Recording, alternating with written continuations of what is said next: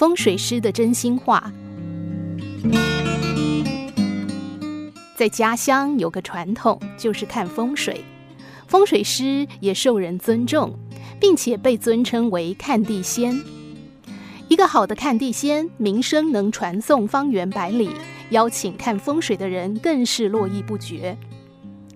一个老翁去世了，他的儿子也是一个老实的农民，四十多岁。他家本就是当地大户，祖上的坟地也大。他有心想给父亲找一个好的坟地，看地仙因此被请来，客客气气地给请进了屋里，奉上好茶。儿子说：“老人家操劳一辈子，也没有享过什么福，心里真是过意不去。”怎么说也得给老人家找一个好一点的坟地，让他在阴间可以好好的享享福，这也算是我做儿子的一点心意吧。这个看地仙大概六十多岁，很有精神的一个老头，见主人家这么一说，心里一热。他给人看阴宅几十年来，好像是第一次听人说，只求让老人在阴间享福的。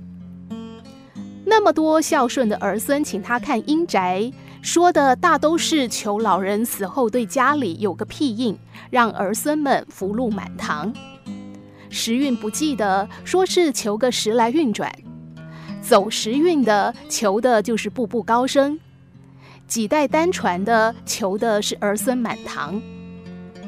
今天这个庄稼汉不为儿孙求福禄，也真的让他不由自主另眼相看。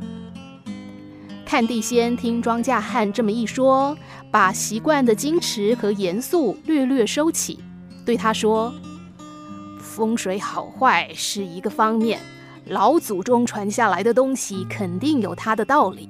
最主要的还是得家庭和睦，为人良善呐、啊。”庄稼汉连声说是。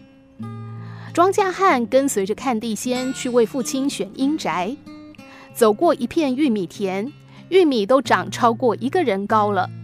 老远看到有个人正在摘玉米，庄稼汉拉了看地仙一把，自己先弯下腰退到玉米田里来。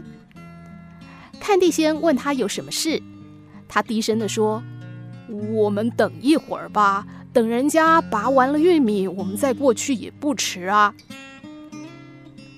看地仙满脸狐疑地看着他。庄稼汉说：“那块地是我的，那个摘玉米的也是咱村的。我们这一过去，他怎么能躲开呀？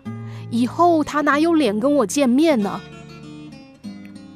看地仙说：“那他不是在偷你的玉米吗？你怎么反而倒躲起他来了呢？”庄稼汉说：“什么偷不偷的，都是一个村的。他家穷得很。”平常咱们也接济不了人家，他摘几个玉米，就算我们接济他了吧？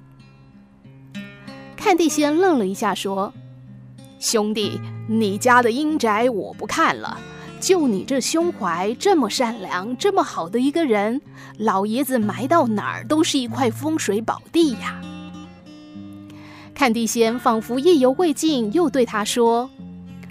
风水讲究地势的走向和地形的平稳和宽厚，但是再好的风水宝地也得有德之家才能够配得上啊！奸恶小人之家，好的风水宝地也会流失。你这宅心如此宽厚，自然能带来好风水。你是我见过最好的人，您家的风水不用看，我以后做人还得向你学习呢。